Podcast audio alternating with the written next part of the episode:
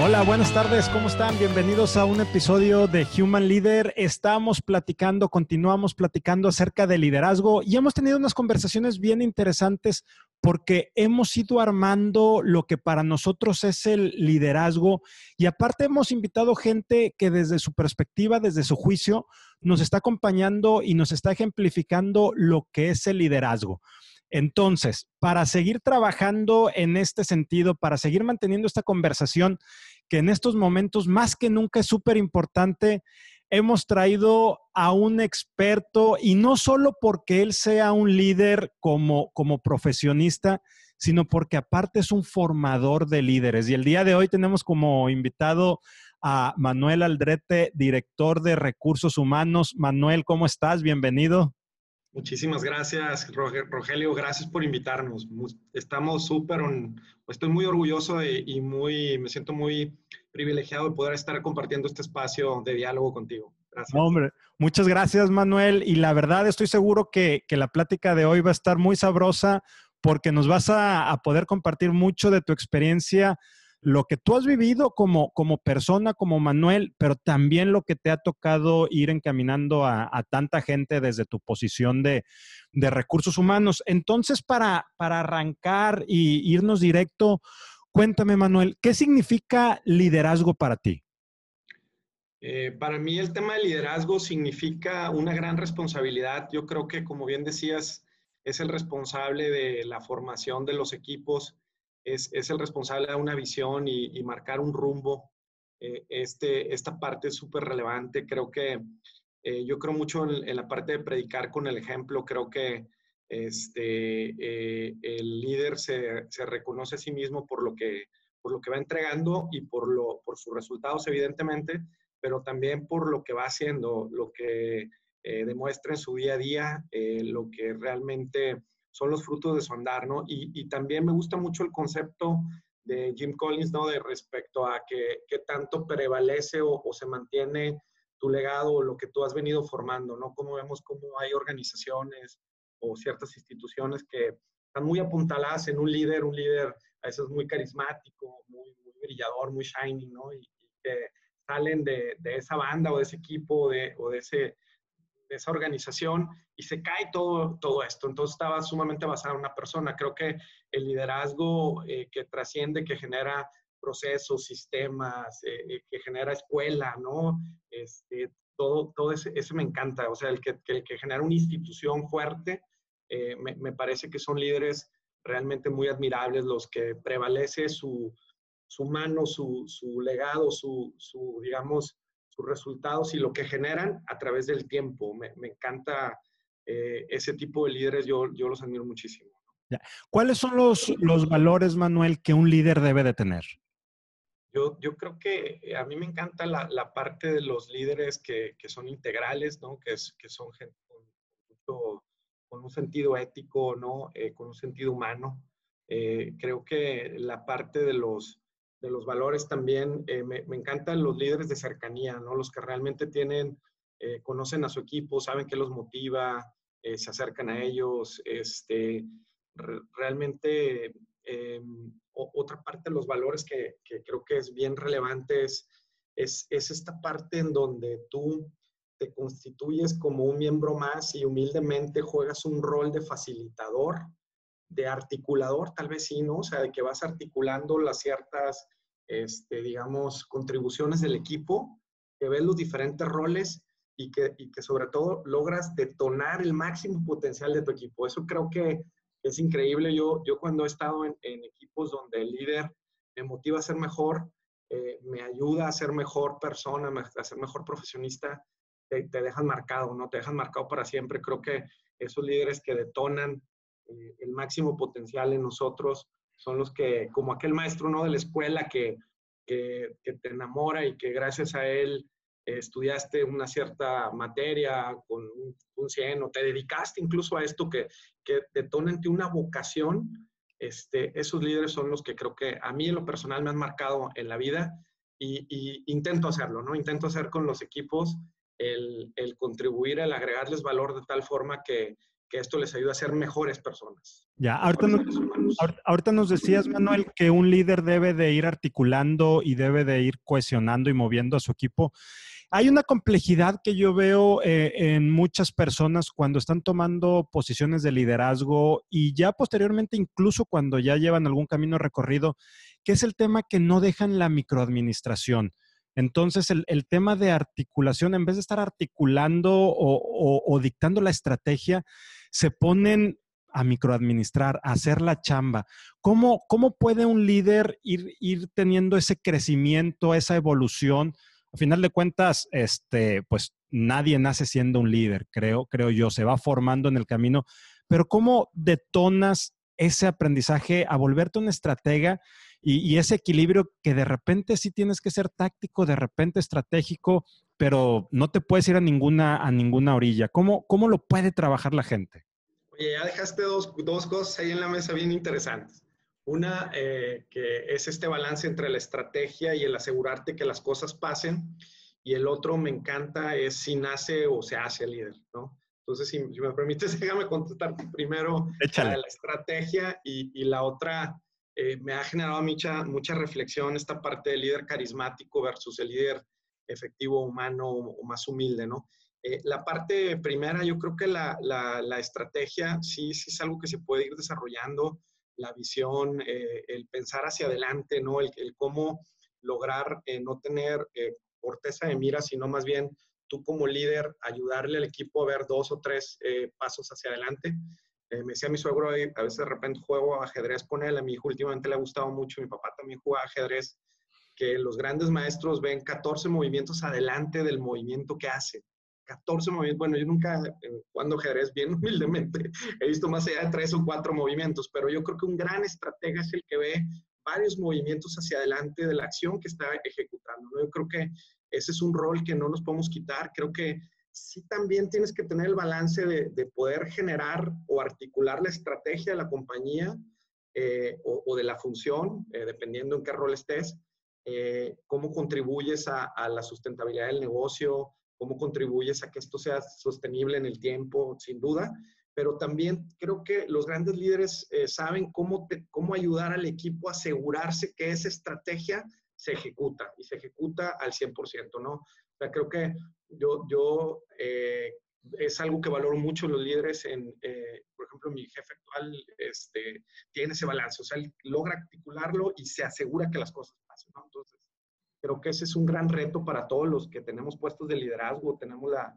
la, la gran virtud, ¿no? o el gran privilegio de tener un puesto de, de, alta responsabilidad, el sí definir la estrategia, el sí tener esa visión, esas 14 jugadas, bueno, por menos cuatro jugadas de ajedrez, ¿no?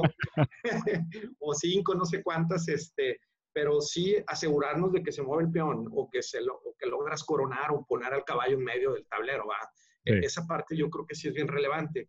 Y la otra que siempre me ha generado a mí mucha, mucha polémica interior, diálogos internos, es, es esta parte del líder eh, carismático eh, y si con eso basta, ¿no? Yo creo que que este, carisma no es igual a liderazgo, o sea, por lo menos si es un componente que te ayuda, sin duda, si, si, si eres una persona con, con, carisma o con cierta, eh, digamos, eh, ascendencia sobre la gente, es buenísimo, ¿no? Te ayuda, pero no lo es todo. O sea, y creo que a veces confundimos y ahí el gran dilema filosófico es entre el ser y parecer, ¿no? O sea, ¿qué tanto pareces o eres, ¿no? Y la otra parte que también me conecta mucho, así pensando muy ontológicamente también, es esta parte de si los líderes eh, estamos o somos. Y, yo creo que estamos, ¿no? Yo, por ejemplo, ahorita en el EREAC, eh, que, tuve el gran privilegio de estar dos años al frente, estaba. Eh, ahora le voy a pasar la batuta al buen Lalo Valenti. Entonces, no somos, estamos, estamos de paso en todos lados. Creo que el COVID nos ha enseñado esta pandemia que, todo el tema está de la impermanencia de las cosas, ¿no? Todo es impermanente, estamos de paso y eso es la invitación a, a dar lo mejor de ti en ese momento que estás, ¿no?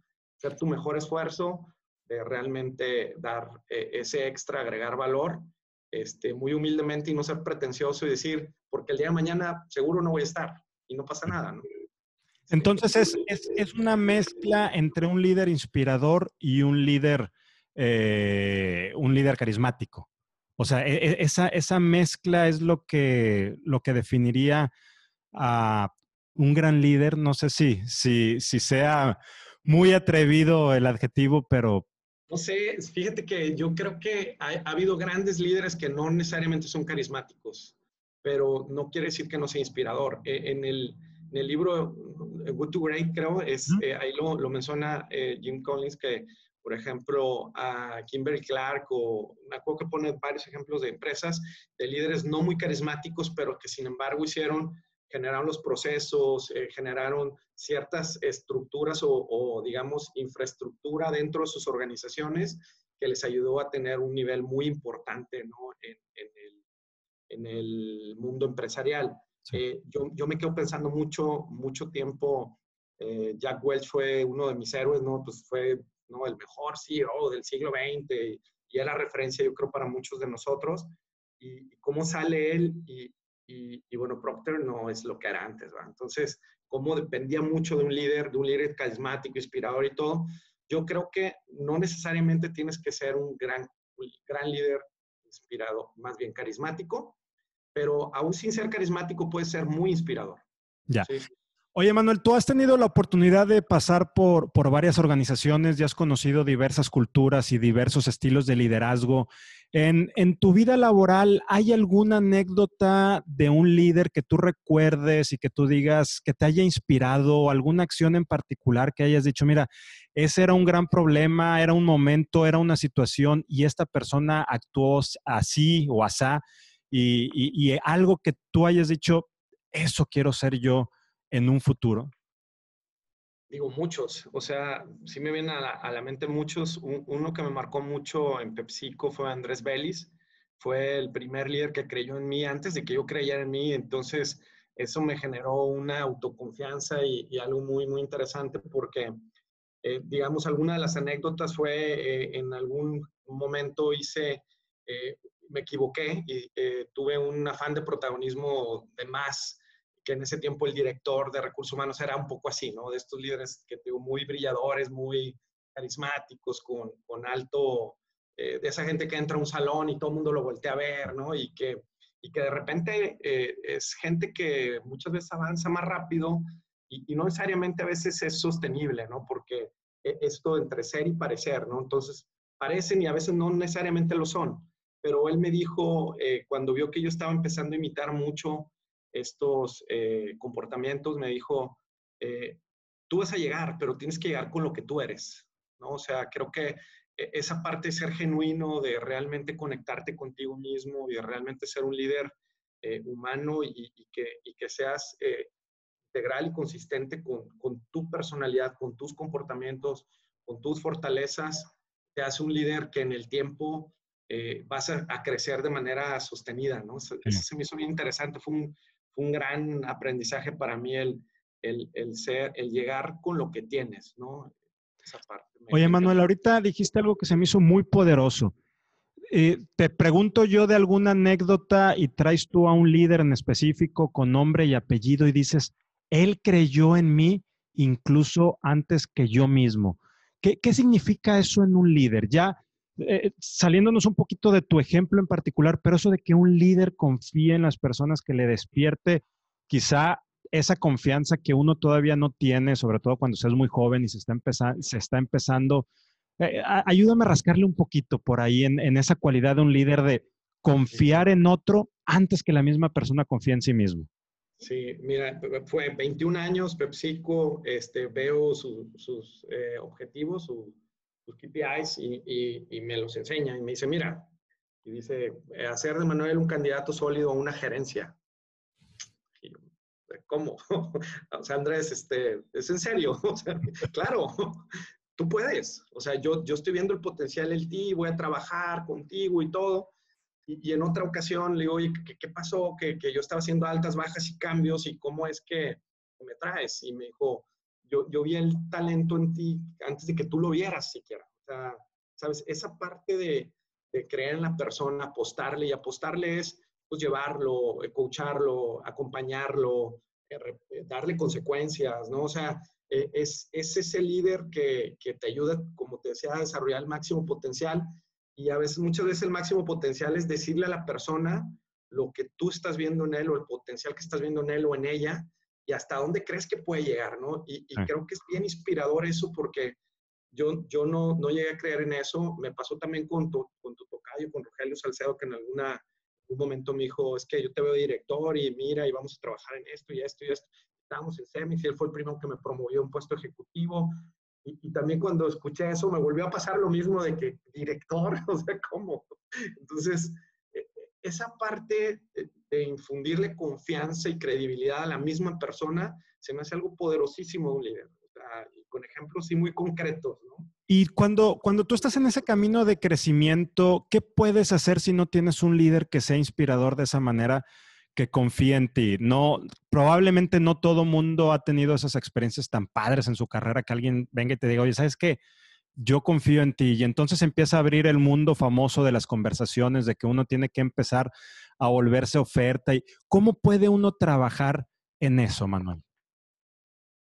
Híjole, si no tienes el gran privilegio y la gran suerte que yo tuve de tener estos dos líderes y, otros más, ¿no? Que, que, van creyendo en ti, te van apostando y todo, este, yo creo que lo tienes que buscar mucho. Yo creo mucho en el, en el self-confidence, ¿no? O sea, el cómo tú, tú mismo te vas generando esto y te vas retroalimentando con tus, con tus éxitos, con, con tus fracasos, con tus aprendizajes y, y, vas construyendo esa base de confianza que te ayude a llegar más allá. Me, me pasó alguna vez, eh, con, estaba en, mi hijo enseñándose a andar en bici y, y, ya hizo, pudo hacer un circuito, y yo, eh, vamos a ir a las hamburguesas, y sabes, ¿no? O sea, como tratándole de, reconocerle el esfuerzo y, todo esto y estaba muy contento y me dice mi esposa, no, no es por ahí, o sea, tienes que decirle, oye, ¿cómo te sentiste tú?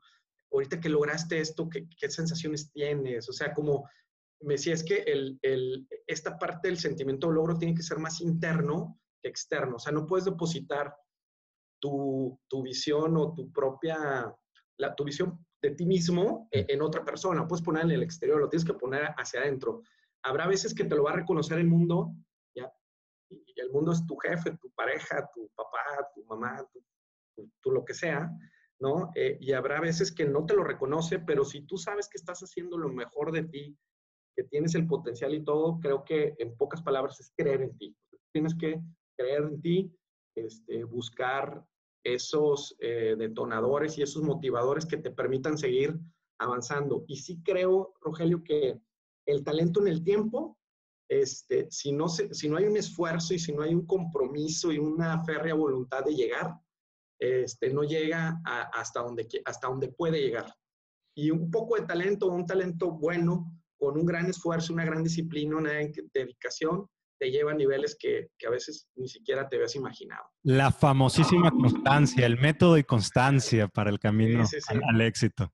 Sí, sí, sí. Oye, Manuel, bueno, y del otro lado de la moneda, todos vamos aprendiendo eh, en, en el andar de la vida. Creo que todas las personas tienden a ser de una u otra manera maestros, maestros de lo bueno y maestros de lo malo platícame una experiencia, aquí sí podemos omitir nombres, empresas y referencias muy particulares, este, de alguien que dijiste, eso no lo quiero hacer yo, esa característica de ese tipo de líder que tú hayas vivido, eso es lo que yo no quiero, eso es lo que yo nunca voy a hacer. Híjole, también ahí desafortunadamente tengo muchos ejemplos, pero como... Sin referencias. sí, como un tema de ética y todo, pues no, no, yo creo que los líderes que, que llegan a costa de lo que sea. O sea, creo que eh, hemos fomentado una cultura de muy orientada al logro, pero creo que es muy importante el qué, pero también es muy importante el cómo. Eh, y creo que cuando hay un buen balance en los dos, es cuando creas o generas culturas u organizaciones o tú mismo, si, si lo pones en ti mismo, o sea, el, oye, puedo bajar de peso, sí, tomando pastillas, o puede ser una persona súper saludable, que come bien, que duerme bien, ¿no? Eh, es bien diferente. Entonces, eso trasladado a las organizaciones será igual. O sea, yo creo que los líderes que llegan a costa de, los equipos es lo que no quiero ser y, siempre este, traigo ese, eh, digamos, eh, awareness o esa conciencia de tratar de que cuando me desvío y que le doy demasiado peso al qué por sobre el cómo, se me levanta una alarma ahí que dice, Manuel, ¿te acuerdas que tú mismo dijiste que no, que no querías ser ese tipo de líder en donde el resultado va eh, por encima de, ¿no? Yo creo que eh, no, no, no, se puede, o sea, me, me gusta mucho eh, el balance, me gusta mucho el, el, sentido humano, creo que en todos lados queremos resultados, pero yo creo que los resultados deben de ser de una manera que, que los recursos utilizados para llegar a esos resultados sean dignos, sean éticos, sean integrales.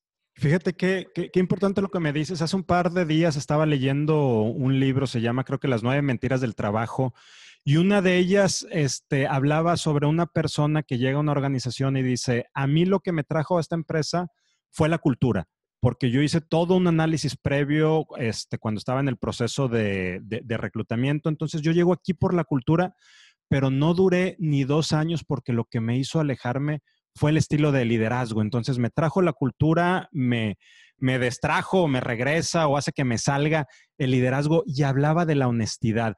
Y no de la honestidad del robar o no robar, ¿verdad? Este, más allá de eso, de la honestidad hacia el equipo, hacia la, hacia la integración, hacia el crecer todos junto, junto con ellos, que es lo que tú nos estás diciendo, ¿no? Sí, claro. sin duda es súper importante. Yo creo que este, tienes que ser muy transparente, tienes que ser muy objetivo, tienes que decir las cosas como son.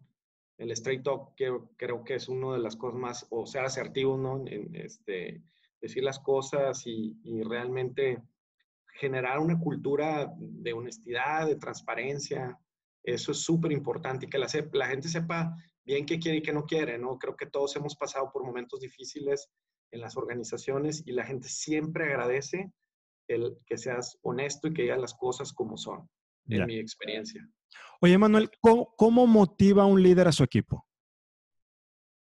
¿Cómo motiva un líder a su equipo? Yo creo que tienes que, eso es de, cada, cada, persona tiene diferentes botones o diferentes motivadores. Yo creo que el trabajo artesanal de un verdadero líder es descubrirlos, es este, lograr eh, generar un ambiente también en donde se donde se logre, eh, cada persona logre explotar sus mejores cualidades. O sea, tú como generas un, un sistema, un ecosistema en donde la gente coopere, donde colabore, en donde se echen la mano, donde sí al final sabemos que son pocos los, los puestos, ¿no? Que hacia, hacia adelante, pero que ese sentimiento de equipo, de, de juntos podemos mucho más que, que en lo individual, me, parece muy importante. Yo creo que a mí me ha funcionado mucho el hecho de generar esos equipos, esa, equipos donde hay confianza, donde hay esta integración, donde la gente se siente a gusto trabajando. Y por supuesto que en lo individual, cada persona tiene, hay gente que se motiva mucho con el, por ejemplo, con, el, con los desafíos, ¿no? con el reto. Ahí hay otros que es más eh, generando un ambiente friendly o con un tema social más, eh, mucho más integrado. Hay gente que se motiva mucho con el aprendizaje. Eh, entonces, como que cada persona, yo creo que es la tarea de todos los líderes, que tenemos que hacer es identificar eso y también en lo individual y en lo colectivo generar el ambiente que propicia esto, ¿no? O sea, no sé, en los deportes pasa mucho, ¿no? Es generar esa mística de, de no sé, acabo de ver el de, Jordan, ¿no? El de Last Dance, ¿no? Eh, eh, cómo Jackson genera esa mística en el equipo eh, con un cuadro básico, con un sistema, ¿no? Un sistema de ataque y todo. Y en lo individual les pasaba libros. A Rodman lo, gestionó, o sea, se iba hasta Las Vegas el cuate y lo dejaba. O sea, cómo gestionaba cada miembro del equipo de manera diferente, pero en lo colectivo también generaba un sistema, una mística, ¿no? El entrenador Zen los ponía a meditar, los ponía a jugar en así a obscuras, ¿no? Este, con Jordan trabajaba su, tema en contra de, la competitividad, de que se enseñara a perder, eh, de ser más trabajador en equipo. O sea, e, ese se me hace un muy buen ejemplo de un líder, ¿no? Dentro de, un equipo que marcó una época. Oye, Manuel, eh, ¿qué tan cierto es que conforme vas creciendo en la organización, en la jerarquía de una empresa, más solo se va quedando el líder. Entre más arriba estás, más solo estás en la organización. Yo creo que es un mito. Yo, no creo en eso. Yo creo que te quedas solo porque quieres. Este, si tú como líder, así seas el director general, presidente o lo que sea, no tienes esa humildad y esa escucha activa, o sea, que realmente escuches a la gente, que realmente no creas que ya te la sabes todas y que eres el gurú y porque ya llegaste ahí, este, yo, creo que mucho es un golpe de suerte, yo creo que hay mucha gente muy competente de repente algunos hemos tenido circunstancias y momentos más afortunados que otros, pero nos quedamos a veces solos porque queremos. O sea, creo que eh, los seres humanos siempre seremos sociales y, y, si un líder quiere estar cerca de su gente y cerca de su equipo, lo puede seguir teniendo. Y teniendo este, consejos genuinos y todos. Y claro, si eres un líder que favorece mucho la gente que, que te, que te está haciendo lisonjas y que te, que te aplaude todo y que se ríe de todos tus chistes, aunque, bueno, yo sé que son muy malo para los chistes. Yo cuando veo que alguien se ríe un chiste mío, digo, me está mintiendo, o sea, no, no, no, no, esto no es verdad. Entonces, este, es eso, o sea, yo creo que eso es un mito. Eh, el líder se queda solo porque quiere y porque a lo mejor empezamos a tener esa arrogancia venida del éxito. Creo que ahí es donde empezamos a caer en eso. Y en ese mismo sentido, ¿cómo se motiva un líder? Porque siempre se ha dicho que un verdadero líder se automotiva, pero decir que te automotivas es tanto como decir que estás solo y no estás acompañándote a los demás. ¿Cómo te motivas cuando, eh, cuando ya, este, obviamente entre más vas caminando este, en la jerarquía, eh, que se van dando eh, estos eventos, ¿cómo se motiva el líder? Yo, creo que sin duda el, logro siempre va a ser un, componente, ¿no? El, entregar los resultados y todo. Este, sí, sí creo que cada líder se motiva de manera diferente. Yo creo que siempre, y sobre todo el mundo actual, nos plantea cada desafío tan complejo, ¿no? O sea, cuando, como decía, ¿no? Que cuando creí que me sabía todas las respuestas, me cambiaron las preguntas. Yo creo que el mundo nos está cambiando las preguntas a cada rato, sobre todo últimamente. Eh, hay una dinámica entre inteligencia artificial, entre industria 4.0, no sé, todo el tema digital, el mismo, la atención de la pandemia, ¿no? El, el cómo, el cómo seguimos eh, retándonos como líderes, yo creo que eso es bien importante. Por supuesto que yo, por ejemplo, en mi, eh, tema personal, es más eh, retarte por cómo logras desarrollar gente, cómo logras desarrollar sistemas de talento, de cultura, que, que generen una, una, organización más justa, más, más equitativa, eh, que contribuya a la sociedad, ¿no? que sea socialmente responsable. Por ejemplo, te, platico, acabamos de aplicar en, en, Whirlpool, ¿no? En, donde trabajo actualmente, una encuesta de pulso COVID con ocho preguntas que en síntesis es qué tan soportado me siento por la organización. Y es, es ese tema. O sea, es nosotros los líderes debemos de cuidar a nuestra gente. Entonces, fue preguntarles eso, son ocho preguntas de qué recursos tienes, si estamos realmente cuidando de tu seguridad, si te estamos cuidando en la parte de salud, eh, si tienes los recursos y la comunicación oportuna, o sea, e, e, estos temas, ¿no? Y, la verdad nos fue muy bien. Y yo creo que es porque hemos estado abocados a realmente cuidar a la gente y la gente cuando se siente, creo que ese es uno de los grandes temas del líder. Eh, hasta ahorita llegué que, que no lo había mencionado, pero es el líder tiene que cuidar a su gente, tiene que cuidar a su equipo. Si tú eres un líder que cuidas a tu equipo, que cuidas a tu gente, no te vas a quedar solo. Y yo creo que eso debería ser motivante en sí. O sea, el hecho de estar al frente de un equipo es un tema privilegio, eso debería ser suficientemente motivante para levantarte todas las mañanas y decir, hoy tengo un compromiso, no sé, por ejemplo, en, nuestro caso, con 12.500 familias en la Norte, en veintitantos países, en donde nosotros contribuimos a la sociedad, generamos electrodomésticos que te hacen la vida más fácil, más feliz en tu casa. Entonces, que te permiten cocinar, Rogelio, tus panes que haces, ¿no? Con bueno, eh, marcas, ya, no, ya, ya estoy echando muchos anuncios, pero, pero básicamente es eso. O sea, eso debería ser suficientemente motivante el estar al frente de un equipo y generar eh, bienestar social, ¿no? Creo que eso es súper importante. Manuel, para, para empezar a, despedir y a cerrar el, programa del día de hoy, que, te agradezco muchísimo todo lo que nos estás compartiendo. Ahorita decías, bueno, creíamos que teníamos todas las respuestas y ¡pum! que nos cambian todas las preguntas ahorita en medio del coronavirus.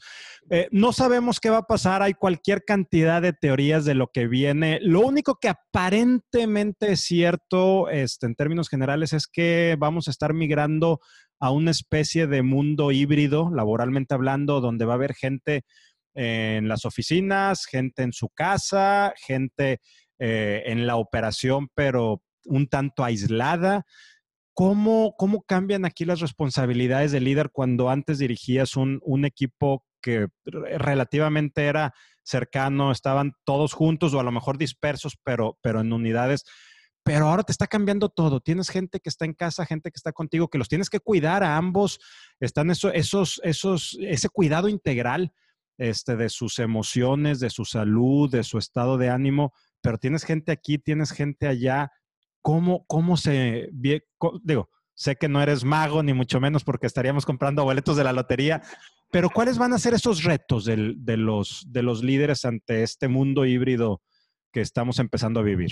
Yo creo que el mundo híbrido ya estaba, Rogelio, o sea, por ejemplo, nosotros pasó con la integración del ARNOR, o sea, de tener solo México, luego tener Centroamérica, Caribe, región andina, eh, este, ya nos había planteado mucho este tema del teletrabajo, creo que al igual que nosotros, todas las empresas que tienen procesos de globalización o de regionalización muy fuertes, pues ya, ya lo estaban viviendo, ¿no? Sí creo que eh, esto lo está intensificando, sin duda, y sí lo está acelerando, ¿no? Las que no habían entrado ya están entrando. O sea, creo que las empresas globales, eh, afortunadamente ya estamos algunos pasos adelante eh, en este tema, ¿no? Por ejemplo, sistemas, manejo de tecnología, eh, toda la infraestructura para manejar este tipo de, espacios de diálogo, ¿no? O sea, y, y creo que a veces también ya los tenías, pero una cosa es tenerlo y otra cosa es hacerlo.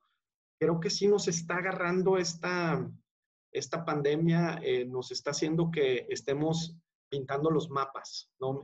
Creo que ni, no tenemos ni los mapas. Creo que el futuro del trabajo va a ser muy retador. Sin duda, nos vamos a mover más hacia temas de freelance. Yo creo que cada vez se va a mover más hacia allá en un porcentaje importante. Eh, todo el manejo de tecnología, bots, inteligencia artificial y todo esto va a ser mucho más relevante también. Eh, la experiencia del consumidor en general está cambiando muchísimo. O sea, ya las, eh, el, el, el, no sé, el consumer journey que teníamos, ¿no? Todos, que todos son muy bonitos y todo, que, que, ya habíamos definido, ahorita ya no sirven para nada, creo que estamos reescribiendo, y a eso me refiero con los mapas, ¿no? Y no nada más hacia, hacia afuera, también las experiencias que queremos generar los empleados, eh, nuestros empleados, este, también están cambiando, ¿no? Creo que eh, sin duda es un gran reto eh, creo que el, el, rol del líder va a seguir siendo el mismo, o sea, cómo logras articular, consolidar, motivar, hacer que la gente llegue a esos resultados y, y tal vez el rol es el mismo, pero las, los canales y o las herramientas van a ser diferentes. Pero yo creo que no, no debería ser tan diferente el rol. El rol creo que seguimos siendo responsables de entregar el resultado con la gente, no a, no a costa de... Cuidando a la gente cuidando a la gente, eh, pero por supuesto, en, por ejemplo, en el rol de recursos humanos, cómo soportamos en esta nueva realidad, cómo, cómo va a quedar, por ejemplo, el tamaño del negocio, eh, en los canales, el mercado, cómo soportamos eh, con los talentos, la cultura, los procesos, los procedimientos, la compensación, o sea, cómo soportamos todo esto, toda esta nueva realidad. Creo que ese es el gran reto que tenemos hoy eh, todos los ejecutivos de todas las industrias. Y vaya reto el que, el que nos estamos enfrentando, sobre todo para aquellas organizaciones que no han tenido la, la oportunidad de, de, vivir el teletrabajo y de estar en, en, en multiregiones. Este, creo que ahí va a ser el aprendizaje muy acelerado, pero también este, muy, muy, retador este, y nos puede traer muchos buenos resultados y, y satisfacciones también. Manuel, muchas gracias por, por, acompañarnos. Y antes de irnos, ¿alguna pregunta que no te haya hecho y que tú consideres importante o, algún comentario que nos quieras dejar ya para, para despedirnos, Manuel? No, yo, yo solamente, Rogelio, agradecerte muchísimo. No es la primera vez que tenemos la oportunidad de interactuar y la verdad siempre me siento muy cómodo contigo platicando. Este, ahora sí que agradecerte y, reconocer el gran esfuerzo que estás haciendo en, generar estos espacios. Creo que nos sirven mucho a todos, ¿no? Estas, reflexiones. Eh, yo lo único que, que, diría es que creo que este, este momento nos está enseñando el tema de la impermanencia de las cosas, ¿no? O sea, todo esto está cambiando, va a seguir cambiando. Seguro cuando encontremos las respuestas a estas preguntas o pintemos los mapas, va a haber otras preguntas entonces creo que eh, nos toca ser cada vez más flexibles, más adaptables, más antifrágiles. El último, pues no sé ahora sí qué punto que quisiera hacer es eh, el libro este antifrágil está increíble de Taleb, el del cisne negro. Está buenísimo, hay que leerlo, está, ahorita yo estoy ah, este, totalmente obcecado ahí leyéndolo. Eh, y habla mucho de esto, ¿no? De cómo nos tenemos que estar reinventando todo el tiempo. Eh, creo que hacia allá es el gran reto que tenemos todos como en lo individual y como humanidad. Ya. Necesito hacerte una pregunta que no te la iba a hacer, pero bueno, la, la voy a soltar. Y ojo, no se vale decir no sé, ni, ni no la puedo responder. Esa, esa está fuera de. A todo lo que estamos viviendo ahorita, lo que está sucediendo, ¿qué diría Harari al respecto? hay que leerlo, hay muy buenas entrevistas que le han hecho últimamente. No, no, no sé. O sea, la verdad que ya, mira, ya ves, ya dije, no sé. No, creo que Harari está parado de pestañas. Lo que dice es que está la utopía y la distopía, ¿no? Que de este mundo vamos a salir, o de este momento coyuntural, vamos a salir mucho más colaborativos, más solidarios, una gran raza humana, ¿no? Que realmente se cuida, que ataca los grandes problemas, no sé, el clima, el tema mismo de la pandemia, terrorismo, de una manera global y es una visión muy utópica y que ojalá hacia allá nos movamos como humanidad y la distopía, ¿no? Que cada vez nos encerremos menos, que, que más, perdón, que seamos más nacionalistas, que cerremos las fronteras, que digamos que no existen los problemas, este, como está pasando en muchas partes del mundo, ¿no? Este, esa distopía, ojalá que no vayamos hacia allá, porque yo no creo que nos vamos a salvar juntos. O sea, más bien, no creo que nos vamos a salvar solos. Tenemos como humanidad que salvarnos juntos o como sociedad. O sea, no, no, no, este, yo estoy bien y todos los demás están mal, eso no funciona. Más bien es, eh, tenemos que llegar juntos a la meta. Yo creo que por ahí va mucho lo que plantea Harari. Manuel, muchas gracias nuevamente por acompañarnos. Muchas gracias.